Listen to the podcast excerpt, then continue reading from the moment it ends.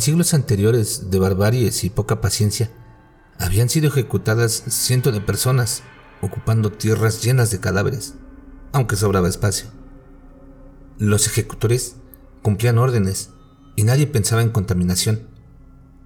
Así, pasaron muchos años hasta el presente, donde habitamos millones de seres humanos, y nadie creería que puede existir alguien disfrutando tortura alguna. ¿O sí? Pues he de narrarte una historia. Una historia que acosa mis recuerdos desde que un viejo tío, un domingo en su campo, viviendo como ermitaño, me dejó cavilando, sin habla, con su cuento que decía ser verdad, sin dar la identidad del culpable. Escucha bien, sobrino. Debes saber estos hechos que la familia ocultó por años. Habló el viejo en un tono casi susurrando. Hace más de 15 años, creo, no recuerdo bien, un pequeño de solo 10 años parecía ser la personificación del innombrable. Comentaba frunciendo toda su cara. Una tarde, corrían los padres de la escuela desesperados por las calles gritaban el nombre de un niño pequeño de siete años, Luis. La policía y todo el pueblo buscó por meses y no lo encontraron. En la iglesia organizaron una misa de difuntos para su descanso eterno. No había tumba, solo flores y tejidos hechos por las mujeres que colgaban de ventanales y paredes del colegio en su recuerdo. Aunque duró poco la paz, cortando el duelo en pedazos otra desaparición repentina de un pequeño de nueve años, Paul. Esa vez, la búsqueda fue más intensa.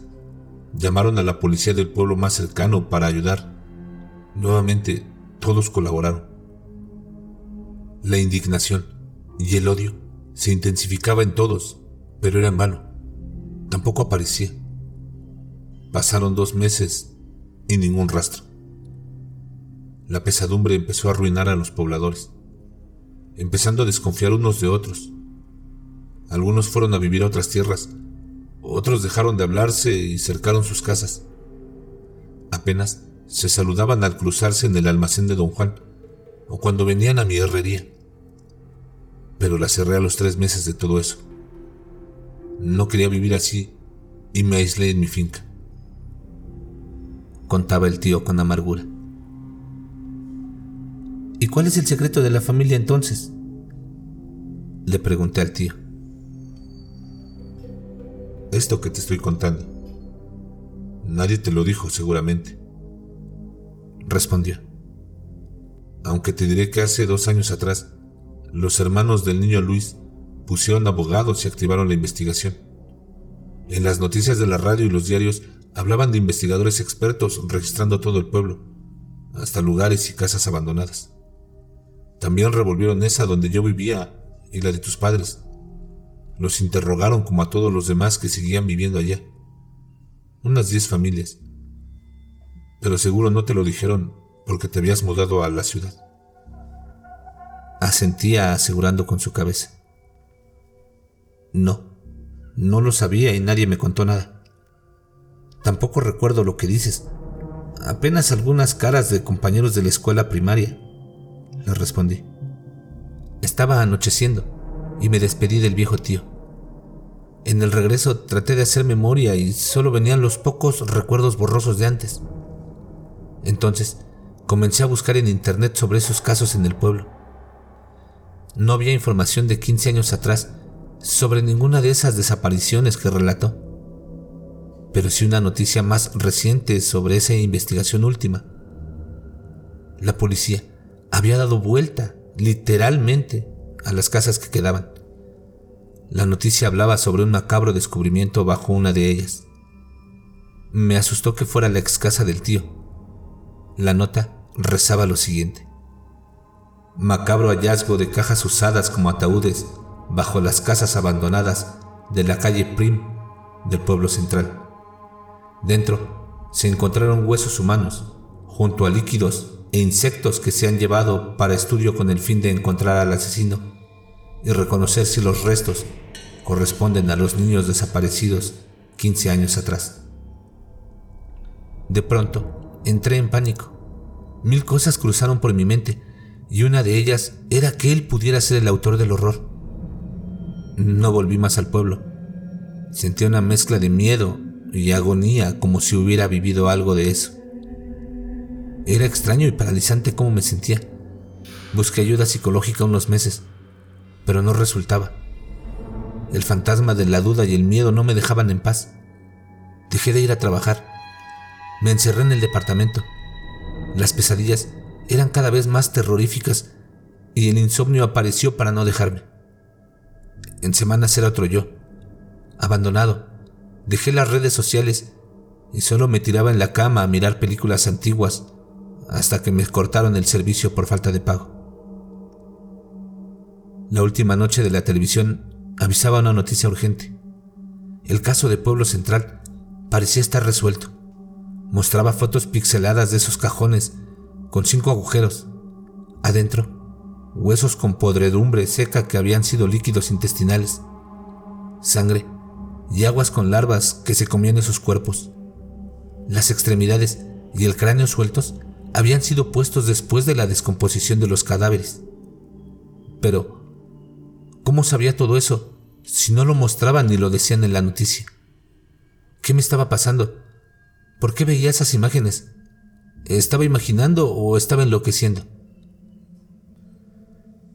Cinco años hace que estoy en este antro de enfermos mentales peligrosos. Solo recuerdo que esa noche de las noticias me llevaron atado y con camisa de fuerza. Me condenaron por la muerte bajo tortura de los niños. Dicen que eran mis compañeros de escuela. Dicen que los dejé sufriendo hasta el final con la temible y horrorosa tortura del escafismo, usada por los persas en el año 401. Pero qué locura es esta. ¿Cómo podría con tan solo 10 años saber de eso? ¿Acaso el viejo tío me ayudó y lo tapó todo?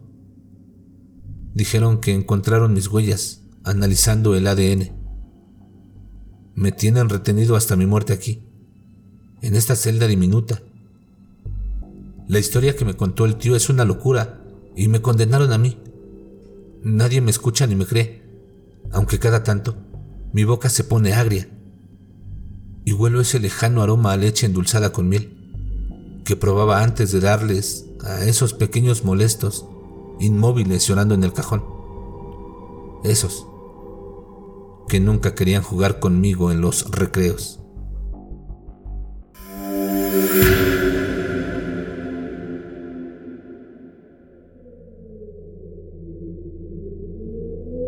¿Acaso conoces todos los secretos de tu familia? ¿Sabes qué es lo que esconden de ti? Y solo susurran para que no te enteres de eso que nadie debe saber.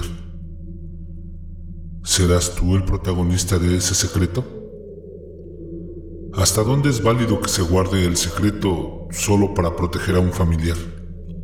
¿Ustedes guardarían un secreto como el que nos narran en este episodio? Esperemos que, si tienen algún secreto así, puedan compartirlo con nosotros. Los invitamos a que nos envíen sus correos electrónicos a masterror.masterror.mx, que nos escriban en la caja de comentarios o pueden compartirnos sus historias en nuestro Facebook, facebook.com diagonal masterrormx. Síganos en Instagram, arroba más Terror MX. También los invitamos a que se suscriban a nuestro canal, le den like a la narración y compartan para que podamos generar más contenido. Nos escuchamos en la siguiente y recuerden, no tengan miedo de eso que no pueden ver, pero está ahí, detrás de ustedes.